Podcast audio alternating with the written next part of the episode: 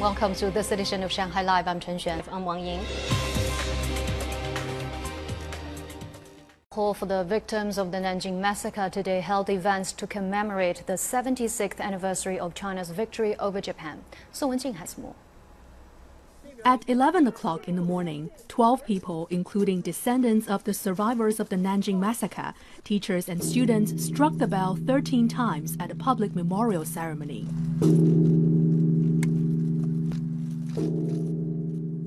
今天来不仅是为了参加这个和平的撞钟仪式。I came here not just to strike the bell. I will always remember this chapter of history and promote peace.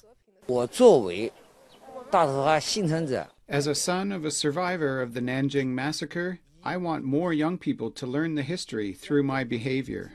The ceremony was first held on September 18, 2018. So far, 9,576 people have participated and rang the bell over 10,000 times.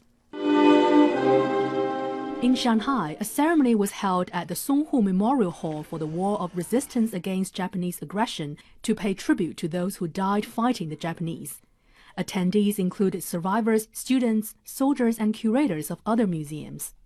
Today we come to the place where the martyrs fought. We should remember our mission and devote ourselves to the great rejuvenation of the Chinese nation.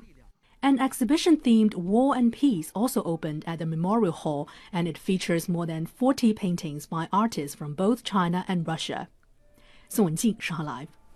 Some of the sidewalks in Jing'an district have taken on a new look recently. For the first time, some of the trees are being decorated with colorful drawings to add some color to the city. Yuan Chenyue has more.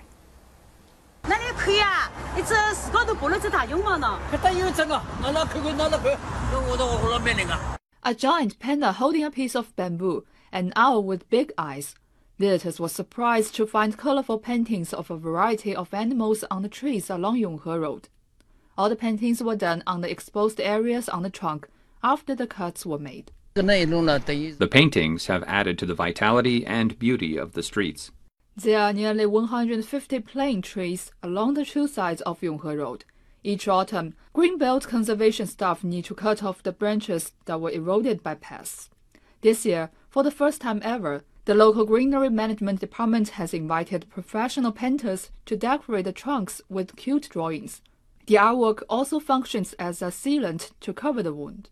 The pigments we use are environmentally friendly.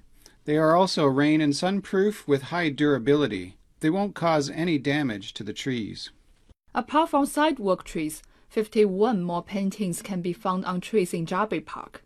The local authorities said other districts of the city will also adopt the same method of greenbelt maintenance in some of the key boulevards and large parks. Yuan Chenyue, Shanghai Live. Japanese Prime Minister Yoshihide Suga said today at a meeting of Liberal Democratic Party executives that he has decided not to run in the upcoming leadership election for the ruling LDP, effectively giving up the premiership. Song Wenjing has more saying that it would be impossible to run the LDP's election while working as prime minister. Suga told reporters that he wanted to focus on the country's COVID 19 response during his remaining time in office, adding that he would likely elaborate on his decision next week at a press conference. While I had the schedule to run in the election, thinking about COVID measures and election activities needed an enormous amount of energy. In that situation, I could not do both. I needed to choose one. Since taking over after Shinzo Abe resigned last September, Suga has seen his support ratings sink to below 30% as the nation struggles with its worst wave of coronavirus infections ahead of a general election, which the government has been considering holding on October 17. Japan is witnessing its largest wave of infections, but my son, aged over 40 years old, hasn't had the chance to get vaccinated. My impression of Suga is that he's not that efficient, and it worries people. If he can take the responsibility to admit his failures, he may convince the public. The LDP is slated to hold its presidential election on September 29th. Suga's successor needs to be chosen ahead of the possible general election, which might even place before the end of the term of Japan's House of Representatives in October. Song Wenjing, Shanghai.